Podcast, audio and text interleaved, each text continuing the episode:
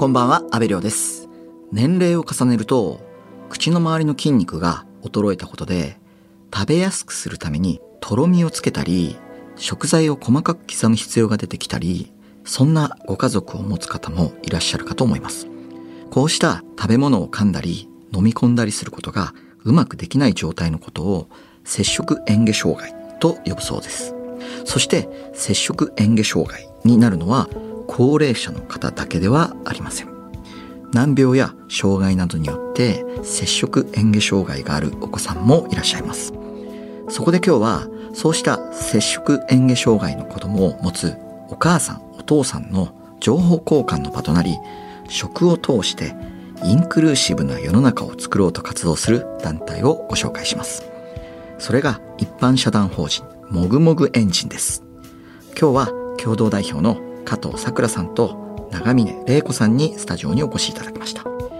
お二人とも摂食嚥下障害のあるお子さんを育てているお母さんです。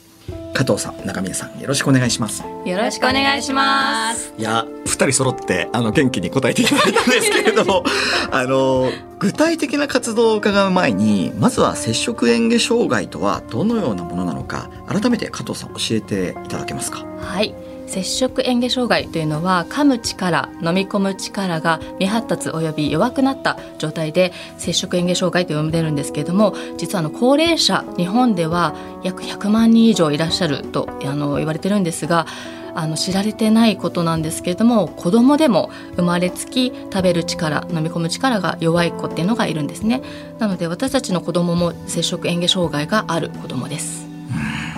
ちなみに摂食嚥下障害のあるお子さんなんですけれども、普段はどんな食生活をされてるんですか？はい、えっと、まあ、とても個別性が高いので、まあ、一部になるんですけども、まあ、要は噛む力が弱い子が多いので、その場合は咀嚼をサポートした状態でお口に入れる必要があるので、例えば、あの、そのままごっくんしても誤嚥にならない大きさに刻んであげたり、あとはペースト状にして飲み込みやすくしたり、で、あの、刻むだけではなく、やっぱりお口の中でバラバラになってしまうと飲み込むときに危険なので、とろみといってまとまりをつけてあげて、ごっくんするスピードを遅くするあの効果があるんですけどもそういった、まあ、食形態を変えることもあります。でお口から食べるだけではなくてお鼻からチューブを通して栄養を入れたりあとは胃に穴を開けて胃ろうと呼んでるんですがあのそこから栄養剤を入れたりあの食事楽しんでます。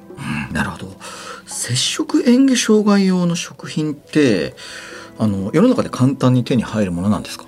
えーっとですね、ドラッグストアスーパーなどで介護食のエリアがあるんですけどもそこ行っていただくと高齢者向けのメニューのとろみ剤とかあとはレトルトっていうのは見つけることもできるんですが大体私たち介護食のあのものとかそういった摂食嚥下障害に関わるものを買う時ってオンラインでのあのものが多いんですよねなので気楽に買えるかというと気楽ではないなというのが現状ですね。なるほど。そしてあの聞くところによるとその介護食品のターゲットってどうしてもその高齢者の方向けになっていてそのメニューもそのどちらかというと お子さん向けじゃないっていうのを聞いたことがあるんですけど。はいいや本当にあのお店でぜひ見ていただきたいんですけどもラインナップが渋くてあの、まあ、美味しいんですよ。肉じゃがサバの味噌煮でも思い出してほしいんですけど私たち子供の頃、それを欲してたか。ん。メニューとして。みたいな。ね、なんか「お母さん今日これ食べたい」って言って「サバの味噌煮」ってリクエストする子結構渋いじゃないですか。渋いですね。いんですよ美味しい。か らですけどいると思うんですけどいいんですよ。でもやっぱり違う子供ならではのワクワクするメニューっていうのは他にターゲットあるなと思っていてそれが今はないですね。じゃあそのやっぱり市販されてないとなるともうお母さんが一つ一つこうオリジナルレシピで作っていかなきゃいけないってことなんですよね。そうですね外食先では困りますねお家だとねあの自分たちで作ったものを、まあ、あの加工してってできるんですけど外食先で同じメニューを食べるとなるとやっぱりそのまま食べることが難しいので、まあ、結構外食先での困難っていうのもたくさんあります。まあ、そんな状況の中で中峰さんもぐもぐエンジンを立ち上げた経緯教えていただけますか、はい、えっ、と一番最初のきっかけなんですけれども、2019年8月に私の娘が通っている特別支援学校でめっちゃ面白いお祭りをしたというところに遡ります。その名も特別支援学校の特別面白祭通称特特祭というイベント内で接触嚥下障害の有無にかかわらずみんなで一緒に楽しめる食品をご試食いただけるコーナーを設けたんですね。で具体的にはですねスプーンでいただく握らな寿司とかとろみやまとまり具合を、まあ、その子たちのちょうどいい形態にきび、冷え、泡などのもので調整したスープ。それととろみ付きで提供してくれる自動販売機のドリンクの試飲などを行いました。これだけでも今までにない面白い企画ではあったんですけれども、まあ、さらに面白くしようということでですね演出をですねスナックにしようということになりまして、えー、教室にミラーボールを回してみたりですとかスナックのママに扮して愚痴やお悩みを聞くコーナーっていうのを設けたんです、えー、そしたらですね参加者の方からもっと気楽に外食したいよっていう意見がたくさん出たので2020年4月に接触嚥下障害のある子どもを育てているママやパパのコミュニティとしてスナックとろみっていうのを立ち上げて日本財団さんからの女性を受けてスタートしました、えー、そうして活動していく中で、えー、2022年4月に一般社団法人もぐもぐエンジンを設立し、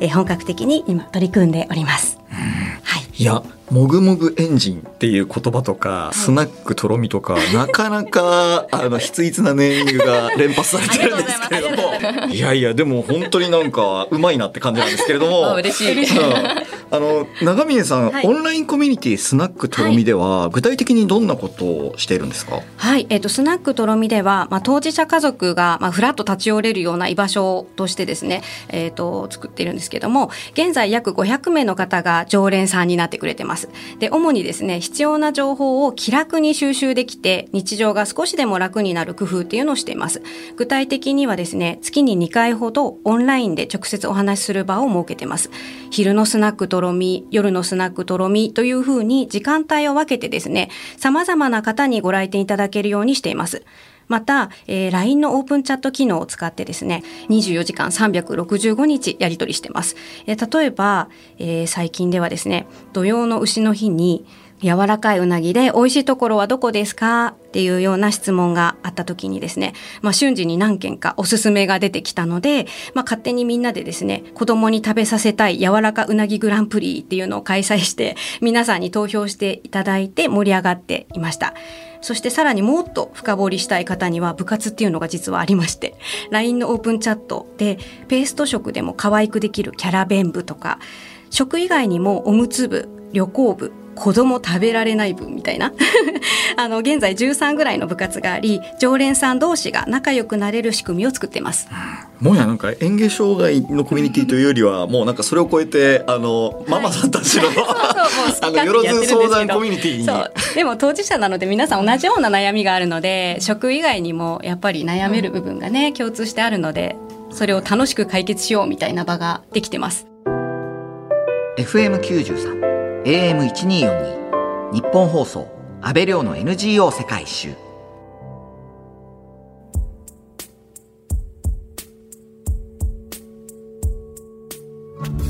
今日は一般社団法人もぐもぐエンジン共同代表の加藤さくらさんと長峰玲子さんにお話を伺っています。加藤さんもぐもぐエンジンでは家族みんなが一緒に食事ができるインクルーシブフード。の開発もされていらっしゃるんですよね。はい、そうなんです。介護食、ペースト食を想像いただくと、どんなものをイメージするかって話なんですが、あの長峰さんのお子さんはペースト食を食べてるんですけども、お子さんのペースト食作った後味見します？したくない。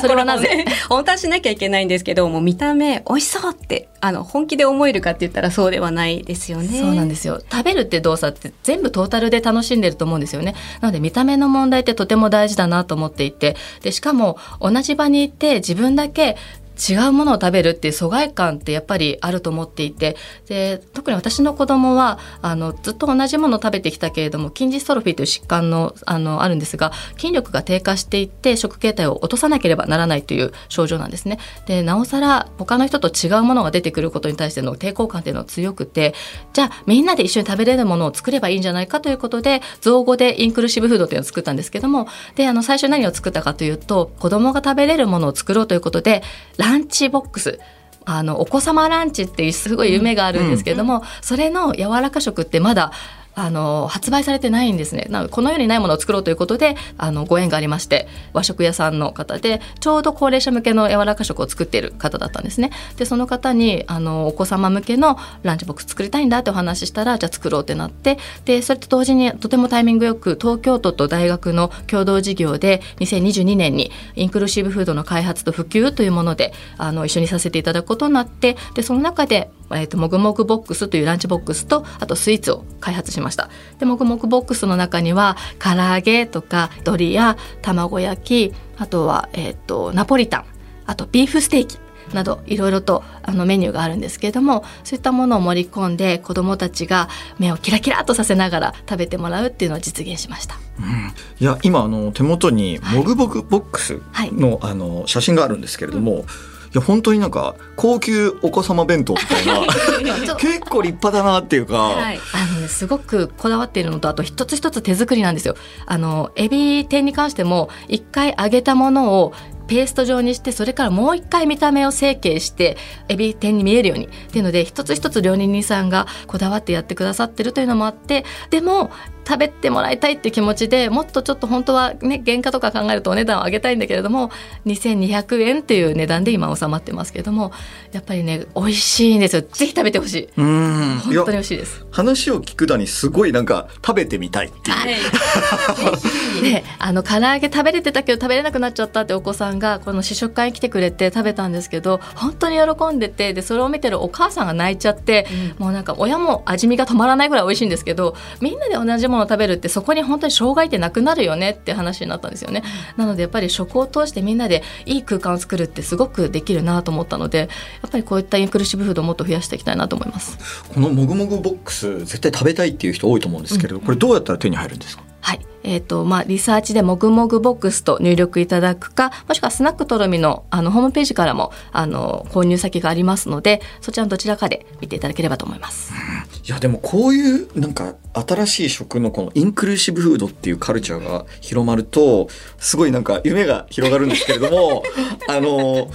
もぐもぐエンジンでは、はい、その外食を楽しむための活動もされているということなんですけれども、はい。はい、接触嚥下障害のお子さんが外食をするにはどういった問題があるんですか？はい。まずお店に入るまでのハード面のバリアというのはあります。でそこをまあ突破したとしてお店に入った後じゃあ食べられるものはどれかっていうところになると大体ラインナップ決まっちゃうんですよね。例えばおうどんとかじゃあ他のハンバーグとかステーキとかどうやって食べるかってなると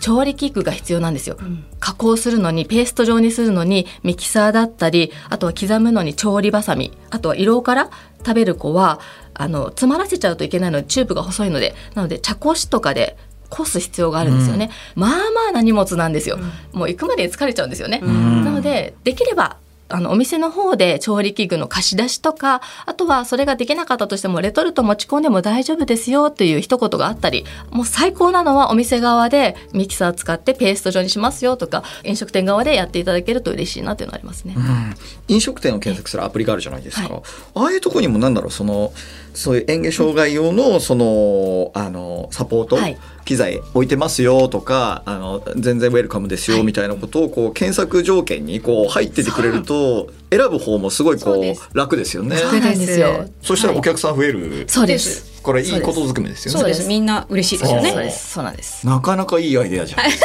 我ながらみたいな。なんかお手柄みたいに 全部いいとこ持ってきます、ね。本当どんどんそういうのをあの実現してきますので一緒にやりましょう。はい、お願いします。あのまあそんなこんなでその長峰さんあの、はい、そういった中でもぐもぐエンジンでは接触嚥下障害のあるお子さんを、はい、まあ、外食できるお店をどうやって増やすかっていう活動も当然されているということなんですけど、はい、具体的にどういうふうな活動をされてるんですか、はい、えっ、ー、と私たちの子供のように、まあ、重い障害があってもさまざ、まな経験をさせてあげたいと願っている親は非常に多くてですねやはりお出かけしたい世代でもあるんですよね。で接触嚥下障害について知っていただくためにまずは啓蒙活動をしたりですとかどのようなメニューとかサービスがあると私たち嬉しいんですよっていうことを、まあ、それぞれのお店の状況に応じて、まあ、できる範囲での対応っていうのをですね、まあ、一緒に考えたり、まあ、社内研修などをさせていただいたりしています。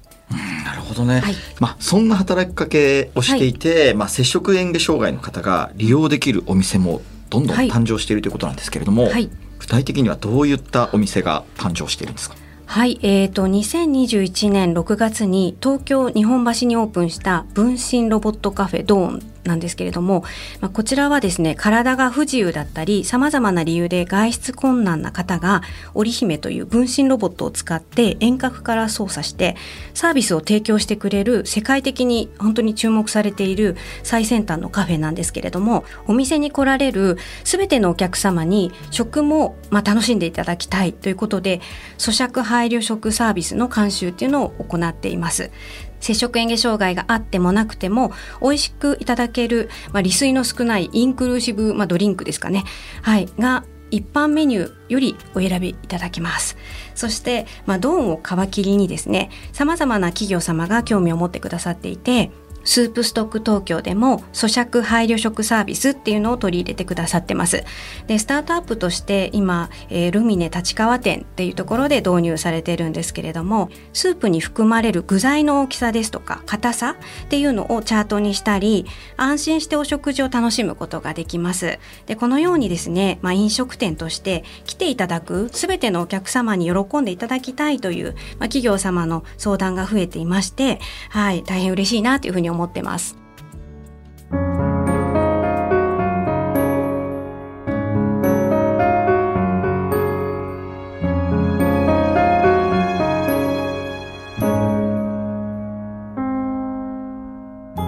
東京有楽町にある日本放送からお届けした安倍亮の NGO 世界一周。そろそろお別れの時間です。